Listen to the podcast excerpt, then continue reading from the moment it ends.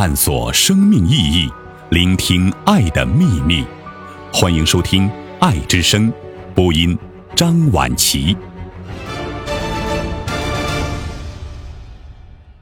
细节出卖了你的教养。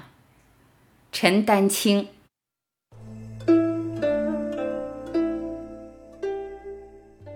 前两天来到一家咖啡厅，注意到了两个现象：有一个中年女性着装朴素，静静地坐在咖啡厅的角落处喝咖啡。临走之前，她将桌上的杯子、盘子、所有垃圾都归拢，方便服务员收拾和他人就座后才离开。重点是，咖啡店里是没有要求顾客自己收拾的。另外一位女性着装时尚，行为干练，很有一副知性女人的范儿。只见他在桌上垫了一张白纸，然后把电脑搁在桌面。一会儿，他接了个电话，对周边静谧的气氛毫无顾忌，大声地讲了足足将近二十分钟。电话结束后没几分钟，他就离开了咖啡厅，但他的座位却是杯盘狼藉。虽说无可厚非。但前后两者的行为对比起来，实在难以不让人唏嘘。最有教养的言行就是不让人难堪。一位老师谈及过自己的一次经历：有一次在大学厕所里正撒尿，一个仪表堂堂的青年，二十四五岁的样子，是个研究生，非常帅的小伙，立刻跑过来站在我后面，大声说：“你是不是陈老师？”我是从隔壁学校来的，你在我们学校讲过课，我要跟你照个相。我当时非常尴尬，因为我正在撒尿。然而出了厕所，他早已准备好了照相机，把陈老师像人质一样一把夹住，不由分说就拍照。身边太多这样的人了，先入为主，毫不顾及当事人的感受。与人相处最基本的礼仪，就是要谈吐举止间。不让人感到难堪。有一次去拜访一位老教授，他的为人不禁让人大为钦佩。当时一群朋友按指引来到老教授的家，走到后院最后一排房子的第一间，轻轻地敲了几下门，门开了。开门的是一位戴着眼镜、中等身材、长圆脸、留着一字胡、身穿背心的老人。他们推断这位老人可能就是老教授，便说明了来意。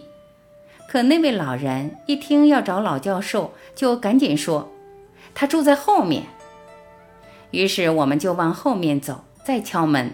出来的人回答说：“老教授就住在前面这排房子的第一间。”他们只得转回身再敲那个门。来开门的还是刚才那位老人。说他自己就是那位要找的老教授，不同的是，他穿上了整齐的上衣。老教授的这一行为虽说卖了几个关子，让来访的客人多走了几步路，但这一切正是一个大家才有的风度。尊重他人的感受，不让人难堪，其实就是尊重自己。真正的有修养是不需言说的。历史学家顾颉刚是一个口吃患者，曾有一次坐火车回乡，路途遥远，倍感无聊，便想和邻座的旅客聊天解闷儿。刚好邻座是一个与自己年龄相仿的年轻人，他侧身主动和他打招呼：“你好，你也呃是是去苏州的吗？”年轻人转过脸看着顾颉刚，没有说话。只是微笑着点点头。出去呃求学的，顾颉刚继续找话，年轻人仍是微笑着点点头。你什么呃呃时候哦到哦终点站呢？顾颉刚不甘心受此冷遇，继续追问着。年轻人依旧沉默不语，拿出车票，微笑示意顾颉刚。这时，坐在顾颉刚不远处的一位同行朋友看不下去了，他气冲冲地跑来责问年轻人：“你这个人怎么回事儿？没听见他正和你说话吗？”年轻人没有理他，只是一个劲儿地微笑着。顾颉刚伸手示意朋友不要为难对方，于是就此作罢。当他们快到上海站准备下车的时候，顾颉刚突然发现那个年轻人不知什么时候已经走了，只留下一张字条：“兄弟，我叫冯友兰，很抱歉我刚才的所作所为。我也是一个口吃病患者，而且是越急越说不出话来。我之所以没有和你搭话，是因为我不想让你误解，以为我在嘲笑你。”顾颉刚看后，对年轻人的行为折服不已。从此记住了这个叫冯友兰的人。真正的有教养是不需言说的，他们打心底里将对方当一回事儿，即使为难自己，也不会为难他人。这也是一种高贵人格的自然流露。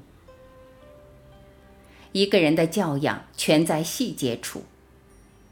古人说：“泰山不惧细壤，故能成其高；江海不择细流。”故能就其身。一个人的教养与尊贵，全体现在细节处。一，把你说的不对，通通改成对，不要轻易否定他人，肯定对方的观点，再给出不同的见解。二，你可以偶尔和朋友开个玩笑，但绝不可拿他喜欢的东西开玩笑。三，初次见面一定要努力记住别人的名字。很多人说自己记不住别人的名字，其实你不是记不住，而是不在意。四，你再愤怒，也不能说真正伤害对方自尊的话。越熟悉的人，反而越了解对方的死穴，但不要因为熟悉而伤害别人。五，看破但不点破，给别人留一点余地。发现对方说错话或者说谎，不要当面拆穿。即便是那个最终上了断头台的路易十六王后，不经意间踩了刽子手的脚，也会下意识地说一声对不起。如此难得的尊贵，虽说将生命输给了历史，却将尊贵留给了千秋后世。混得风生水起的人，并没有什么八卦秘术，他们靠的是一份心眼。关注他人，本身就是关注自己。这样的人，无论沉浮，都能四海通达，左右逢源。